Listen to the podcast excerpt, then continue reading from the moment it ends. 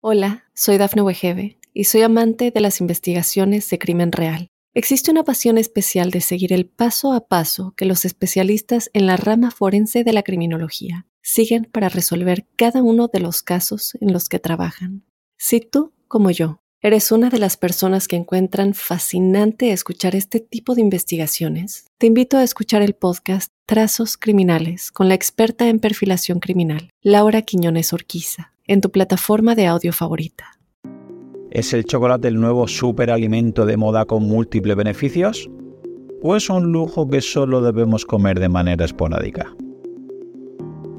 El chocolate es un alimento de doble filo, ya que es denso nutricionalmente, pero ojo porque también energéticamente. Esto significa que por cada 100 gramos de producto posee unos 11 gramos de fibra y altas concentraciones de hierro, magnesio, cobre, manganeso, potasio, fósforo, zinc o selenio, por lo que se le achacan propiedades muy muy beneficiosas. Pero también tiene un aporte notable de grasas, muchas de ellas de calidad si el cacao es del bueno, pero al fin y al cabo hay muchas calorías. Además aporta sustancias muy importantes para el metabolismo humano, como antioxidantes, polifenoles, teobromina o cafeína. A día de hoy el cacao y el chocolate negro siguen siendo objeto de estudio por la ciencia y la industria, pero parece ser que es la teobromina, un alcaloide de sabor amargo procedente del árbol del cacao, el responsable de múltiples beneficios. Curiosamente, esta teobromina deriva de la palabra teobroma, que proviene a su vez del griego teo, dios, y broma, comida, significando comida de los dioses.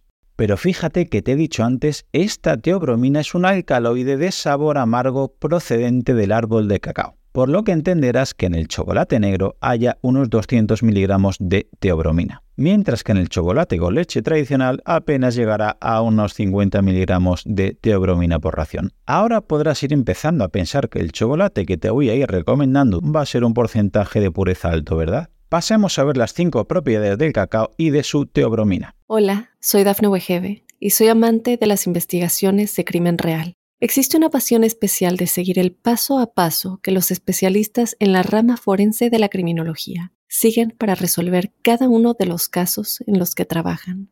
Si tú, como yo, eres una de las personas que encuentran fascinante escuchar este tipo de investigaciones, te invito a escuchar el podcast Trazos Criminales con la experta en perfilación criminal, Laura Quiñones Orquiza, en tu plataforma de audio favorita. Primero, reduce el riesgo de problemas cardiovasculares, y esto es muy importante, ya que tenemos que saber que hoy en día esta enfermedad cardiovascular es la primera causa de muerte en todo el mundo. Pues bien, resulta que estos compuestos bioactivos del chocolate negro limitan la oxidación de las partículas LDL. Y es que mucha gente que todavía sigue con el mito de que hay un colesterol bueno hablando del HDL y un colesterol malo hablando del LDL, cosa que a día de hoy no entiendo la verdad. Si aún no sabes la diferencia real, te recomiendo encarecidamente que visites la serie que tengo sobre esta temática en mi canal y te pongo en comentarios, y que la hice junto al gran Esteban Larronde, un estupendo cardiólogo. En esta serie intento explicarte el papel de este colesterol en tu cuerpo, así como de sus transportadores, las lipoproteínas LDL y HDL. Como ya vimos, este LDL se trata de partículas que son las que transportan el colesterol, así que de primeras, lejos de ser malas, son imprescindibles. Pues bien, debes saber que este colesterol que transportan puede estar en buen estado si tus hábitos de vida son buenos o este colesterol puede estar oxidado o inflamado si comes ultraprocesados o tus hábitos de vida son malos. Pues bien, la teobromina parece tener un papel protector profiláctico, es decir, que previene que la carga de colesterol que tiene las partículas LDL se oxiden. Así que de ahí podemos leer estudios como este que te dejo en comentarios, que indican que la ingesta de cacao se asocia inversamente con la presión arterial y la mortalidad cardiovascular y por cualquier causa después de 15 años de seguimiento. O este, que también te dejo en comentarios, en el que sugieren que el consumo de chocolate está inversamente relacionado con la cardiopatía coronaria prevalente en una población general de Estados Unidos. Segundo, aumenta el flujo sanguíneo. Y es que el óxido nítrico es vasodilatador y hace que las arterias se dilaten y llegue así más sangre y oxígeno a tejidos y mitocondrias. Recuerda que se aumenta al respirar por la nariz y no por la boca, entrenando y recibiendo luz solar. Pero también debes saber que el endotelio vascular, que se trata de la capa interna de las arterias, tienen la capacidad de segregar este óxido nítrico. Y piensa que si se dilatan las arterias, por un lado previenes enfermedades coronarias, pero también mejorará tu rendimiento al llegar más sangre y oxígeno a los tejidos. Por estas razones podemos ver artículos como este, en el que comentan que los efectos más relevantes del cacao y el chocolate se han relacionado con las enfermedades cardiovasculares. Los mecanismos detrás de estos efectos aún están bajo investigación. Sin embargo, el mantenimiento restauración de la producción y biodisponibilidad del óxido nítrico vascular y los efectos antioxidantes son los mecanismos más consistentemente respaldados o en este, que también te dejo en comentarios, que dicen que en humanos sanos el cacao rico en flavonol indujo vasodilatación a través de la activación del sistema de óxido nítrico, proporcionando un mecanismo plausible para la protección que los alimentos ricos en flavonol inducen contra eventos coronarios. Tercero, mejora la función cerebral. Y es que debe recordar que si el cacao me ayuda a segregar más óxido nítrico y aumenta el flujo sanguíneo cerebral, pues mejorará el riego sanguíneo cerebral y es más fácil que tanto la cafeína como la teobromina crucen la barrera hematoencefálica, activando el sistema nervioso central de manera positiva. Además, los flavonoides son antiinflamatorios y se ha demostrado que reducen la acumulación de placa amiloide en el cerebro por lo que es un excelente protector ante enfermedades neurodegenerativas como Alzheimer o Parkinson. Por todo esto podrás comprender que cuando estás bajo situación de estrés por una preocupación constante o por un exceso de trabajo, o por ejemplo los cambios hormonales que sufren las mujeres en la fase premenstrual, se suele recurrir a consumir chocolate. Además de elevar las ondas cerebrales alfa que son relajantes, poseen cantidad de magnesio que ayuda a calmar la ansiedad. Por todo esto, podemos ver estudios como este, que también te dejo en comentarios, que existe una fuerte correlación entre el acoplamiento neurovascular y la función cognitiva, y ambos pueden mejorarse mediante el consumo regular de cacao en individuos con alteraciones basales. O en este, que también te dejo en comentarios, en el que se mostró que el cacao rico en flavonoides puede aumentar el flujo sanguíneo cerebral a la materia gris, lo que sugiere el potencial de tratamiento de los flavonoides del cacao, de deterioro vascular, incluida la demencia y los accidentes cerebrovasculares. Cuarto, realiza una función antioxidante. Como ya sabes, los antioxidantes son compuestos que neutralizan los radicales libres y que, sobre todo, hay en frutas y verduras oscuras, pero resulta que en el cacao también hay en buena cantidad. Por ello, podemos ver estudios como este que publican los beneficios para nuestra salud tanto del cacao como del chocolate, y en el que leemos que numerosos estudios de intervención dietética en humanos y animales indican que los alimentos y bebidas ricos en flavonol pueden ejercer efectos cardioprotectores con respecto a la función vascular y la reactividad plaquetaria.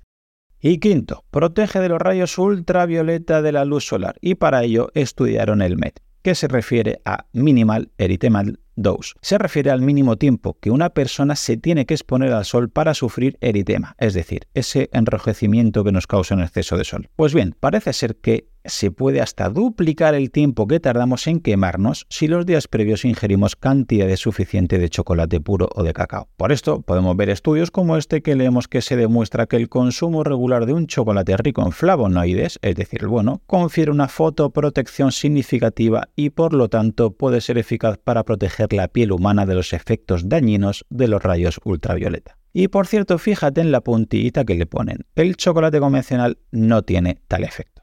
Vale, Claudio, me has convencido. Me voy a hinchar a teobromina, es decir, que me voy a hinchar a comer todo lo que tenga chocolate. Espera, espera, espera. Primero, debes recordar que hay unas 600 calorías por cada 100 gramos, por lo que si empiezas a comer cantidades elevadas, podrás crear un exceso de calorías que se llevan al traste los 5 beneficios que te acabo de presentar. Segundo, por si no te has dado cuenta, hablamos de cacao de verdad, no de sucedáneos ni de chocolates mezclados. Como ya te expliqué, quizás te puedan poner títulos engañosos como chocolate puro o chocolate negro, pero a veces no llegan ni al 50%. Eso no es cacao de verdad, así que eso no se compra. Los beneficios se observan a partir del 80-85% realmente, así que es el que deberías comprar. Quizás al principio lo notes algo amargo, pero te puedo asegurar por experiencia que en unas pocas semanas tu paladar se adaptará y tu organismo lo va a agradecer. Recuerda que al leer los ingredientes estos aparecen por porcentaje de contenido en el alimento, por lo que lo que venga en los primeros lugares será lo que más contenga esa tableta de chocolate. Así que si lees en los primeros puestos pasta de cacao, masa de cacao o manteca de cacao, eso es chocolate. Pero si lees en los dos o tres primeros lugares azúcares, edulcorantes o polialcoholes como maltitol, sorbitol, etc., no estás comprando chocolate de verdad.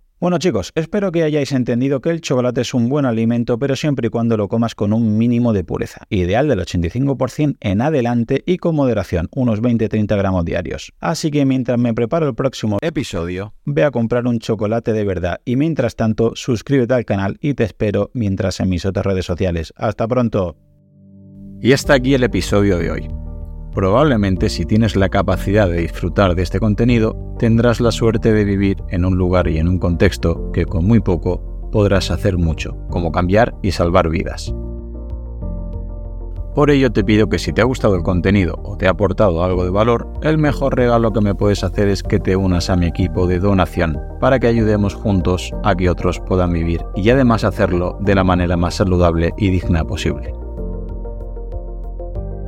Gracias a Pablo Melchor y Ayuda Efectiva, tenemos un equipo de donación destinado a un fondo de salud, donde el dinero que inviertas te aseguran que es la manera más eficaz demostrada para salvar vidas en los países más necesitados con programas como prevenir la malaria, incentivar la vacunación en los más pequeños y combatir el déficit de vitamina A, como ya vimos en el episodio 120. Si quieres colaborar, te espero en mi equipo en ayudaefectiva.org barra profe Claudio Nieto. Tu contribución, por muy pequeña que sea, podría marcar una gran diferencia, ya que con todas nuestras donaciones juntas generaremos oportunidades para aquellos que más lo necesiten. Muchas gracias.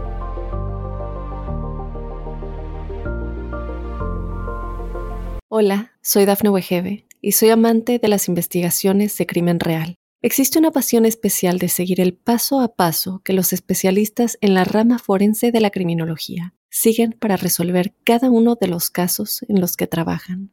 Si tú, como yo, ¿Eres una de las personas que encuentran fascinante escuchar este tipo de investigaciones? Te invito a escuchar el podcast Trazos Criminales con la experta en perfilación criminal, Laura Quiñones Orquiza, en tu plataforma de audio favorita.